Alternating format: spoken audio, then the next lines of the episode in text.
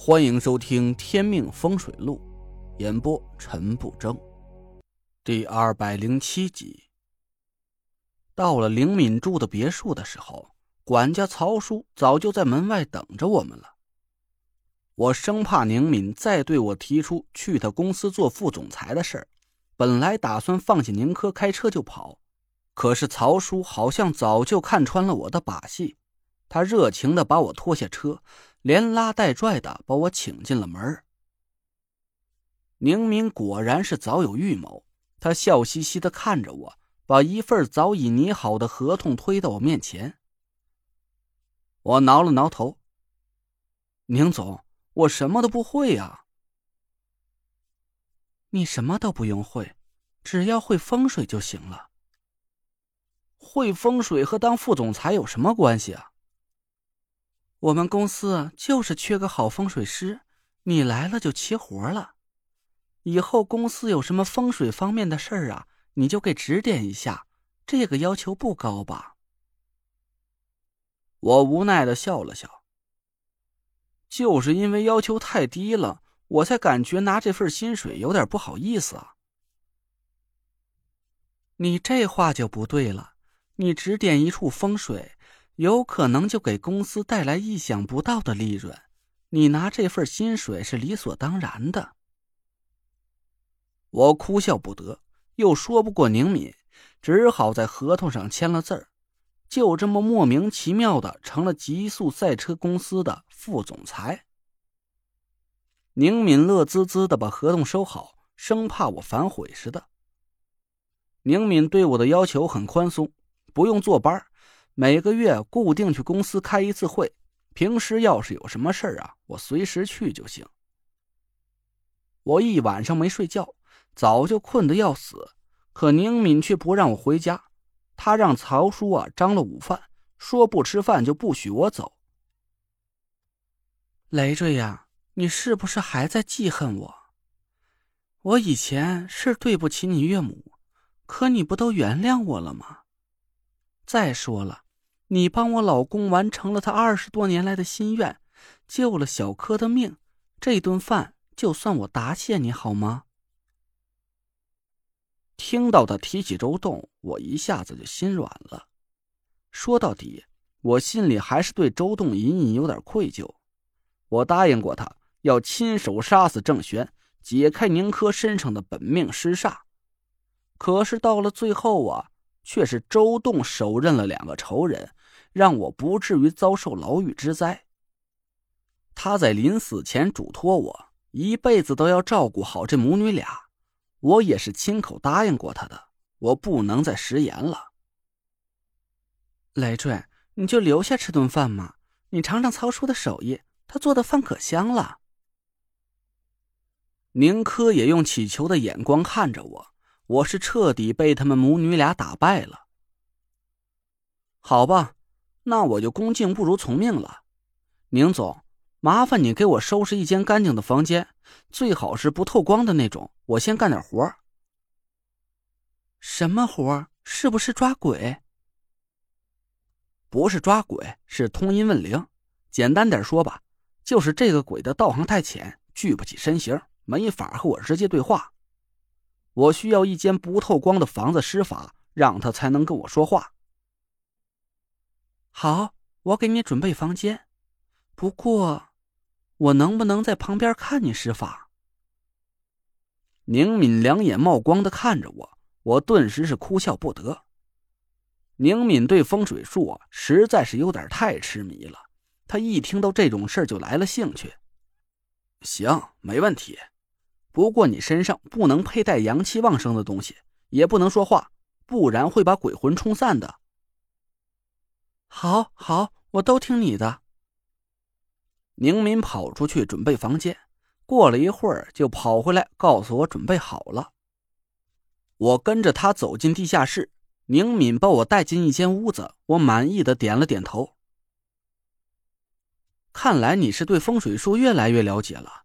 这间屋子很符合通阴的条件，四面不透光，屋子里没有任何阳气旺盛的东西，而且没用电灯。红白蜡烛和祭灵的东西齐全。宁敏得意的笑了，我这才发现他还换了身衣服。他刚才穿的棉麻质地的衣服，阳气比较旺盛，这时候换了一身丝绸衣裤，还是深色的，身上的阳气变得很微弱。能开始了吗？他急切的看着我，我笑了。别急呀，我先画个阵法把你保护起来，你站在这里。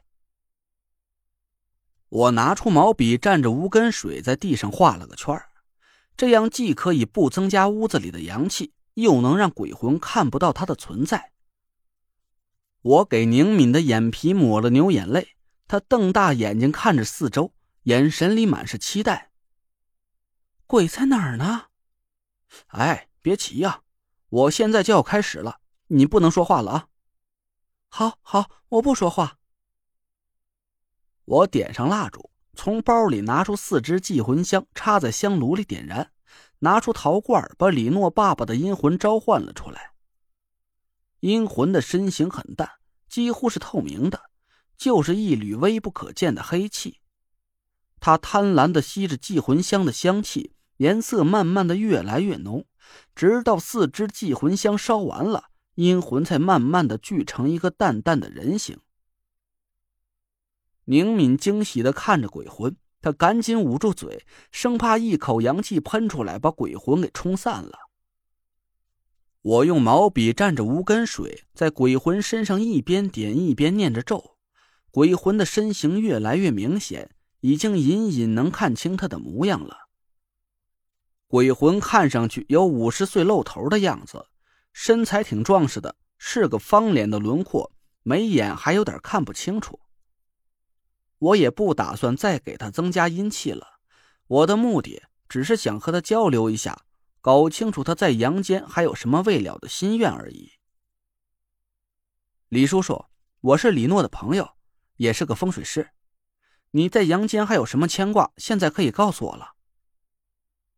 阴魂的声音在地下室里响了起来，他的阴气不是很足，声音有点嗡声嗡气的。大师啊。我家的情况你也看到了，我，哎呀，走的不安心呐。我沉默了一下。这个你就放心吧，阿姨的病不是很严重，就是常年操劳积累下来的，我会找医生替她治好。李诺现在也有了工作，他又肯吃苦，一定能赚到钱供弟弟妹妹上学的。呃，好，那我就放心了。大师，谢谢，谢谢你啊。还有什么其他的事吗？有，大师，我有件事啊，想麻烦你帮我查清楚，不然我死不瞑目啊。什么事儿？鬼魂顿了一下。关于我的死因呢？我愣了一下。你不是突发心梗去世的吗？难道你是被人杀掉的？我我也不知道，我死的时候确实是在自己家里，身边也没有人害我。我没明白他的意思，那你为什么怀疑自己的死因呢？鬼魂叹了口气说道：“哎呀，我的身体情况啊，自己很清楚。我死的时候一点也没感觉到生病的迹象，就好像是那么突然。”一下子身体东西就被掏空了，你能明白我说的这种感觉吗？我皱了皱眉头。你是说，你死的时候意识很清醒，你感觉身体里的灵魂瞬间就出窍了，你能清楚看到你的身体和灵魂互相分离，然后就死了？对，就是你说的这种感觉。我没说话，低着头苦思了半天。他说的这种情况啊，还真的有点不对劲，这不像是正常死亡的样子。正常死亡的人都会有一个灵魂慢慢剥离躯体的过程，大概会持续几分钟到十几分钟的时间，绝不会是像他所说的，身体和灵魂一下子就分离出来。我紧紧皱着眉头，李诺爸爸的死因看起来。绝对不像是心梗这么简单。您刚刚听到的是《天命风水录》，我是主播陈不争。订阅专辑不迷路，麻烦您哎再给我个关注。